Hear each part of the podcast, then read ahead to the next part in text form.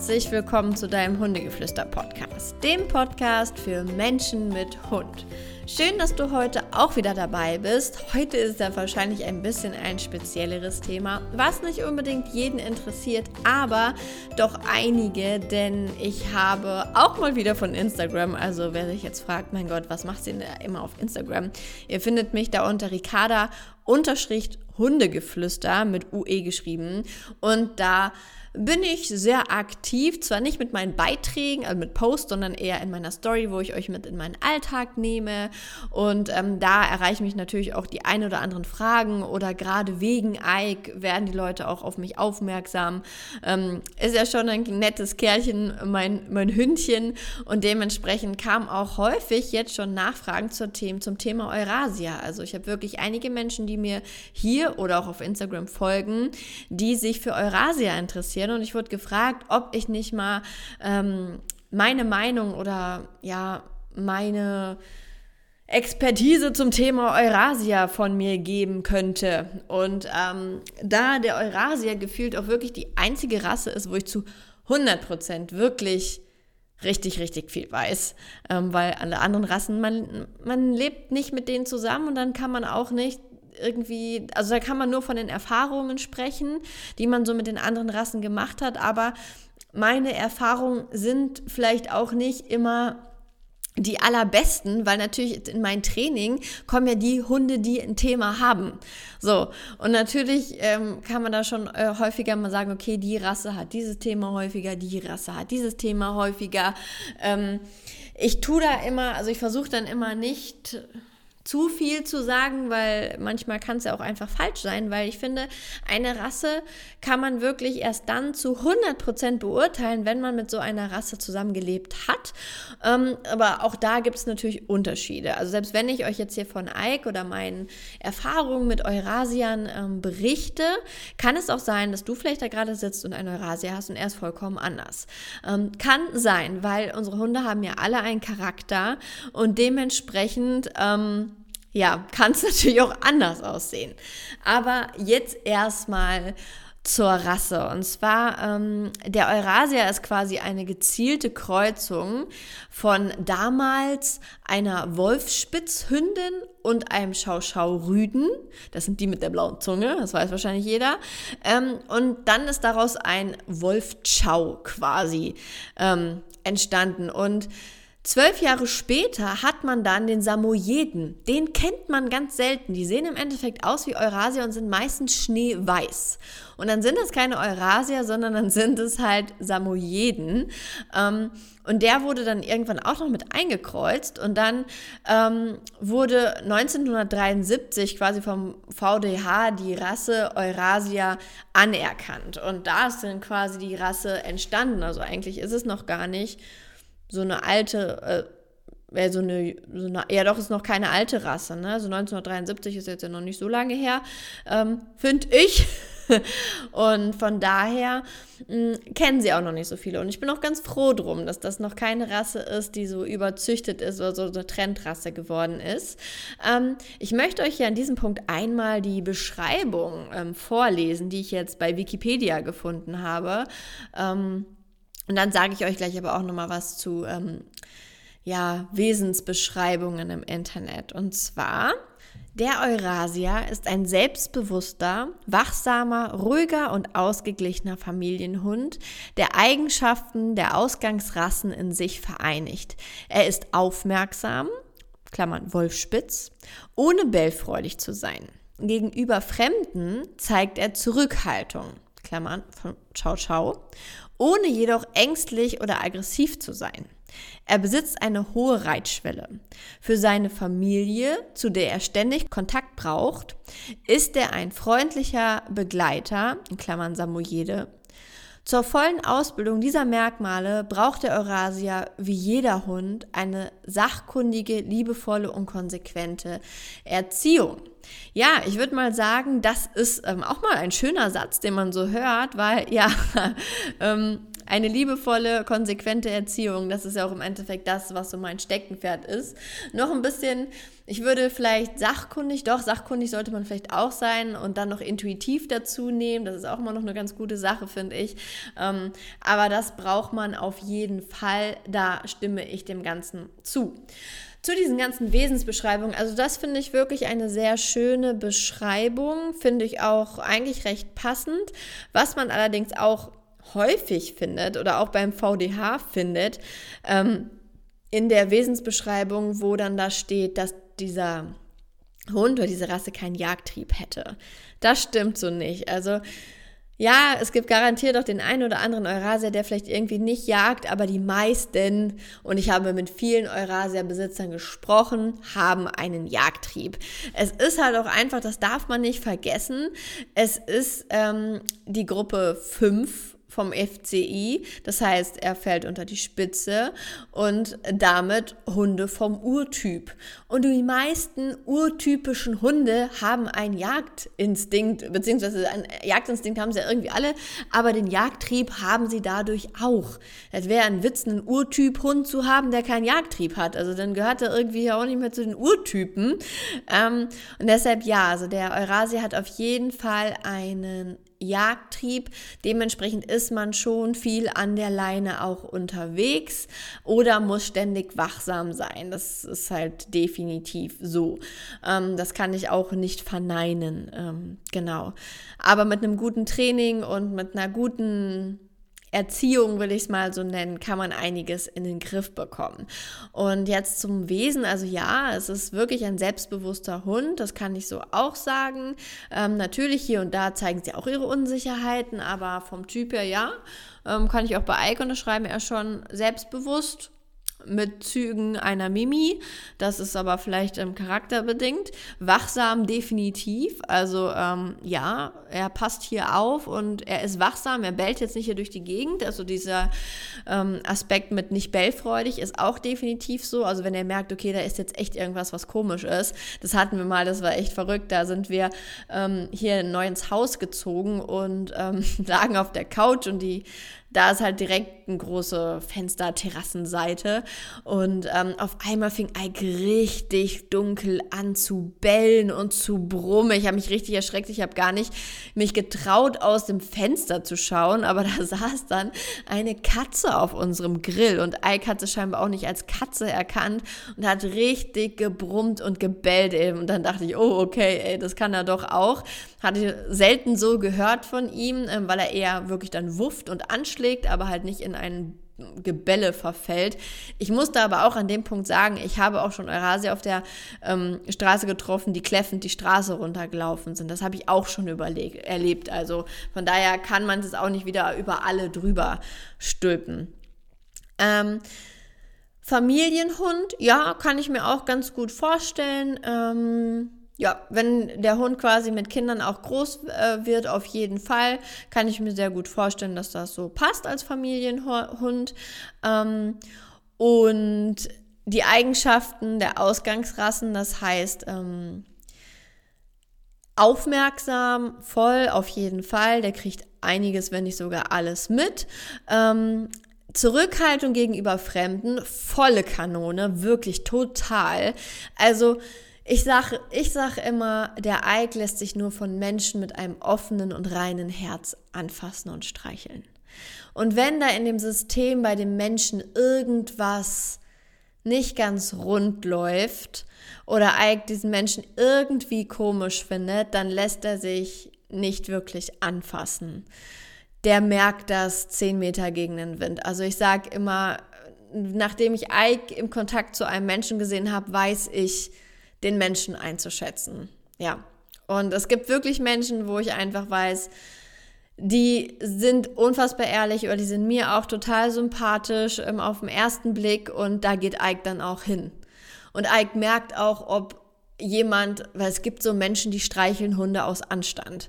Ganz ehrlich, dann braucht man es auch nicht machen. Wirklich nicht. Also ich, das ist irgendwie auch falsch und ich bin's, ich finde es absolut cool, wenn jemand meinen Hund nicht anfassen will und einfach nur guckt oder so. Voll cool. Ich liebe solche Menschen, die meinen Hund nicht anfassen wollen. Wirklich. Richtig, richtig gut. Aber ich kann natürlich auch voll verstehen, wenn Menschen diesen Hund ähm, am liebsten mit ins Bett nehmen wollen und den knuddeln wollen. Und solange Ike das zulässt, dann ähm, mache ich das auch. Und ich habe es auch ganz häufig, also Kinder sind halt, also Ike ist ein Kindermagnet. Und ähm, meistens ist es so, dass die Kinder sagen entweder, oh Mama, guck mal, ist ein Teddybär. Oder aber die ganz Kleinen meistens sagen, oh Mama, das ist ein Wolf. So. Und aber ganz, ganz viele wollen den Ike halt anfassen. Und ähm, Ike kennt halt nicht so viele Kinder. Er hatte nicht so viele Kontakte, sag ich mal. Und er findet Kinder einfach ein bisschen spooky. Ähm, und die Kinder fragen dann ganz häufig, darf ich den mal anfassen? Und entweder kann ich die Kinder, wenn ich die so sehe, weiß ich schon, na, nee. Also Ike wird niemals was tun, aber ich weiß dann schon, dass er das jetzt nicht cool findet. Dann sage ich, ähm, du, der hat ein bisschen Angst vor Kindern, der möchte das nicht. Und dann ist das meistens auch cool. Also dieses den Kindern zu sagen, mein Hund hat Angst, das können die echt gut verstehen. Ähm, also ab so vier, fünf Jahren können die es richtig, richtig gut verstehen. Oder aber ich sage den Kindern, wenn ich das Gefühl habe, das sind echt so sehr ähm, entspannte Kinder, dass ich einfach sage, ja klar, streck doch mal die Hand aus und wenn er zu dir kommt und sich streichen lassen möchte, dann kannst du das machen und wenn nicht, dann halt eben nicht. Und ähm, ja, das ist also wirklich so mit, ähm, dass diese Rasse wirklich nur ähm, ihre Familie möchte oder einfach auch sehr zurückhaltend ist. Oder es hat bei Ike zum Beispiel fast drei, vier Jahre gebraucht, bis er sich an meine Schwiegereltern gewöhnt hat und da sich auch wirklich gefreut hat und sich streicheln lassen hat, wirklich richtig. Ähm, aber ich meine, man hat sie jetzt auch nicht so oft gesehen, sag ich mal, alle zwei Monate. Ähm, dann geht das natürlich auch nicht so schnell. Aber ja, sie sind sehr zurückhaltend. Genau, und dann steht er, stand er noch, ohne jedoch ängstlich oder aggressiv zu sein. Das ähm, ja, sehe ich genauso. Also er ist definitiv kein ängstlicher Hund auf den ersten Blick und ähm, aber auch ähm, kein aggressiver Hund, auf gar keinen Fall.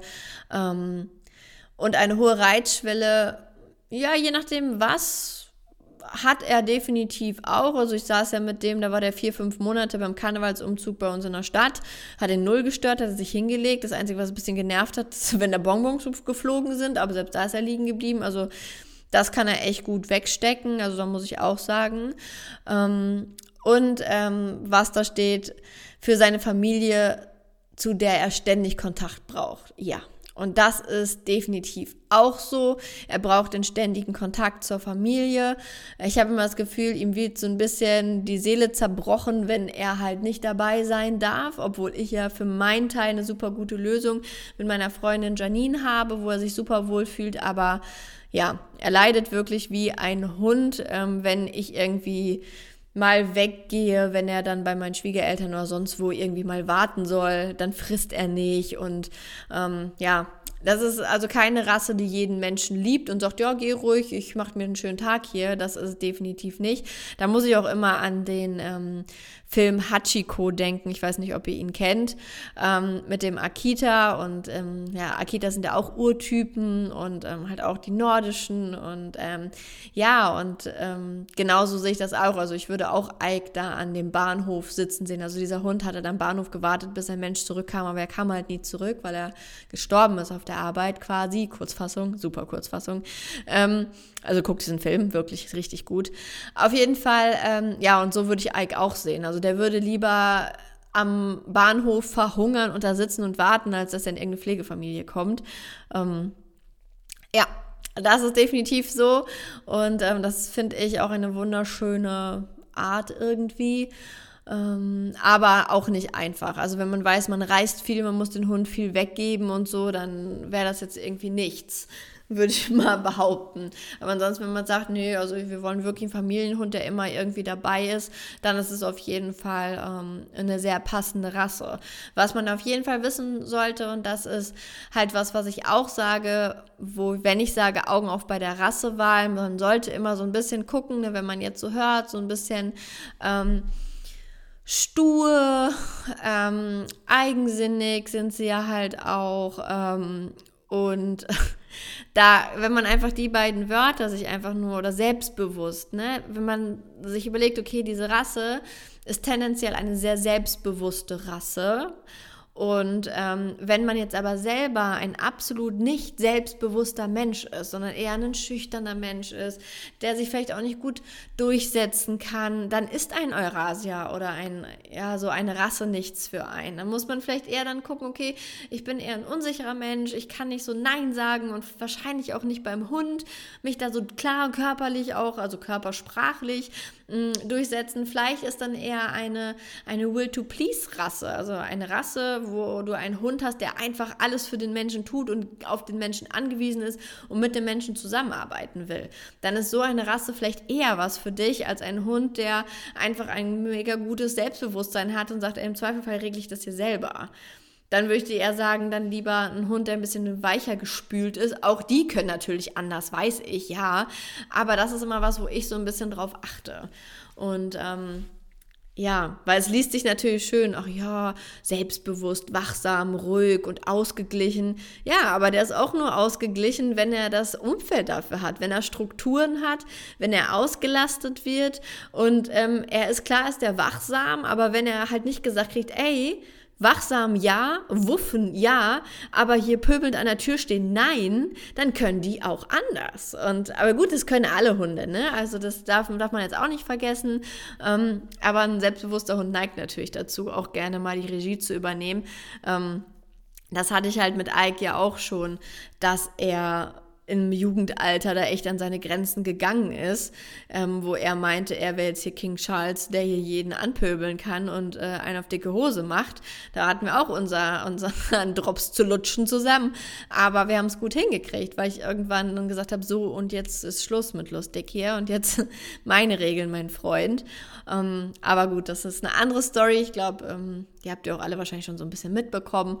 Und genau das ist auf jeden Fall das, was ich euch zu der Rasse Eurasia ähm, sagen wollte. Ich liebe diese Rasse so sehr. Und ich denke auch, es wird mir keine andere Rasse ins Haus kommen. Wenn Ike irgendwann nicht mehr ist, werde ich wieder ein Eurasia haben weil ich es auch sehr liebe, dass sie halt nicht so sehr haaren, also auch wenn die nach viel Fell aussehen, sie haaren nicht. Ich war gestern erst noch bei meiner Freundin, sie hat einen Pinscher, also kurzes Fell, kleiner Hund, du streichelst dreimal übers Fell und das Fell rieselt einfach nur so runter. Das wäre absolut gar nichts für mich, weil ich keinen Bock hätte, ständig zu saugen. Natürlich bringt Ike auf der anderen Seite viel Dreck ins Haus, weil der ganze Dreck an seinem Fell hängen bleibt, aber ich sauge einmal lieber den Dreck weg, als überall Haare rumfliegen zu haben. Das finde ich sehr schön. Dann riechen sie halt einfach nicht nach Hund. Natürlich ist das auch immer ein Thema der Ernährung, aber sie riechen nicht nach Hund und sie haben nicht diesen Fettfilm auf dem Fell, die andere Hunde haben, wo man dann so denkt, oh, Hände waschen irgendwie eklig. Ähm, ja, und dementsprechend äh, ist das ähm, auch ein Vorteil. Natürlich nicht der Grund, weswegen ich mir diese Rasse nochmal anschaffen würde. Ich liebe einfach, ich liebe das Wesen. Es passt perfekt zu meinem Wesen. Ich bin auch ein sehr ähm, selbstbewusster Typ und deshalb passt es super gut zu mir. Ich könnte kein Will-to-Please Mimi-Hund hier irgendwie gebrauchen, ähm, der die ganze Zeit fragt, was soll ich tun, was soll ich tun. Ich möchte schon einen, der ein bisschen selber entscheidet, was er wann wie tut. Ähm, und das hat sich ja bei Ike und mir auch super gut eingegroovt und ähm, ich finde sie optisch, finde ich sie grandios. Ich finde sie von der Größe her einfach perfekt. Ike hat so, der schwankt immer so zwischen, sag ich mal, 24 und 26 Kilo. Das ist einfach was, was ich im Notfall auch nochmal tragen könnte. Hätte ich jetzt einen Hund mit 35 Kilo, hätte ich ein Problem. Wenn der irgendwann mal was hat und nicht mehr laufen kann, ich könnte ihn nicht zum Auto tragen, ganz ehrlich. Aber 25 Kilo kriege ich, auch wenn es schwerfallen wird, ähm, würde ich gewuppt bekommen. Oder in dem Fall auch, Ike hat ja so ein bisschen Arthrose in den den, ähm, in den Beinchen und äh, der kann nicht mehr aus dem Auto rausspringen oder soll es nicht und dementsprechend kann ich den ganz gut rausheben, aber oder auch mal in den Bulli reinheben oder im Polo reinheben oder wie auch immer. Das könnte ich aber einfach mit einem 35 Kilo Hund nicht und dessen sollte man sich einfach bewusst sein, dass das Gewicht halt auch entscheidend ist. Die Größe finde ich auch cool. Also ähm, wenn ihr euch so ein bisschen die verschiedenen Hundegrößen anguckt, so ähm, wenn wir sagen, großer Hund ist jetzt so Richback oder ähm, also einfach von der Höhe ähm, oder ein Husky. Und Ike ist da echt eine Nummer kleiner. Ike ist so die Größe von einem Australian Shepherd. So, das ist so die Größe. Der ist auch teilweise, der ist halt kürzer und kompakter als ein Labrador. Ähm, ja, aber dennoch wirkt er durch sein Fell sehr stattlich und sehr groß. Das ist ähm, ganz spannend. Ja, also für mich eine wirklich rundum perfekte Rasse für mein Leben. Und ähm, ja, bei mir kommt kein anderer mehr ins Haus. Und ja, das war so das, was ich über ihn sagen kann. Ähm, er ist mein Schatten, er ist mein absoluter Seelenhund, mein absoluter Seelengefährte. Ähm, ich kann mir keinen besseren Hund an meiner Seite vorstellen. Ähm, hatte ich ja schon in meinem Hochzeits, in der Hochzeitsfolge vorgele äh, vorgelesen, erzählt, ähm, dass wir wirklich uns so blind verstehen und das einfach auf so einem Vertrauen basiert, was jetzt aber auch nicht an der Rasse liegt, sondern einfach auf, aus, auf unseren Lebenserfahrungen, das, was wir schon gemeinsam durchgemacht haben. Hier vielleicht auch nochmal so ein kleines Anekdötchen am Rande. Das ist mir bewusst geworden, weil ich war letztens im Yoga-Ashram und ähm, vor fünf Jahren oder sechs Jahren war ich halt zum allerersten Mal im Yoga-Ashram. Da war ich aber zu der Zeit war ich Single. Das heißt, ähm, ich hatte auch niemanden, wo ich Ike hingeben konnte oder wollte. Und dann habe ich ihn mitgenommen. Das heißt, solche Sachen hat er alles mit mir durch. Also wirklich, ich habe ihn überall mit hingeschleppt. Mich gab es nur mit Ike, also nur wir beide zusammen. Und das schweißt natürlich ungemein zusammen. Und andere Menschen machen es vielleicht sich einfach einfach und sagen, oh nee, mein Hund ist noch nicht so perfekt ich nehme den nicht mit, das ist mir zu anstrengend. Aber genau durch dieses Anstrengende müsst ihr im Endeffekt durch. Genau das schweißt euch zusammen, diese anstrengenden Situationen. Das war bei uns auch nicht immer einfach. Aber durch diese anstrengenden Situationen muss man durch, um sie zu lösen, um da Strukturen, um Klarheiten zu schaffen. Und dann kann man auch alles machen. Aber seid doch einfach bewusst, egal, wenn ihr auch noch vielleicht noch keinen Hund habt oder euch jetzt für diese Rasse interessiert, es ist immer Arbeit. Jeder Hund ist Arbeit. Und umso mehr Zeit du in deinen Hund investierst, umso perfekter wird es später und umso schöner wird es später. Und ich habe wirklich unfassbar viel Zeit in meinen Hund investiert. Ich habe jegliche freie Minuten mit diesem Hund verbracht. Mein Wochenende war ich auf Seminaren, habe den Hund mitgenommen, habe versucht, so viel zu lernen, habe verschiedenste Hobbys. Also ich glaube, gefühlt haben wir schon jedes Hobby ausprobiert, weil ich einfach die Erfahrung mit ihm machen wollte und er einfach auch. Also wir sind dadurch ein super Team geworden.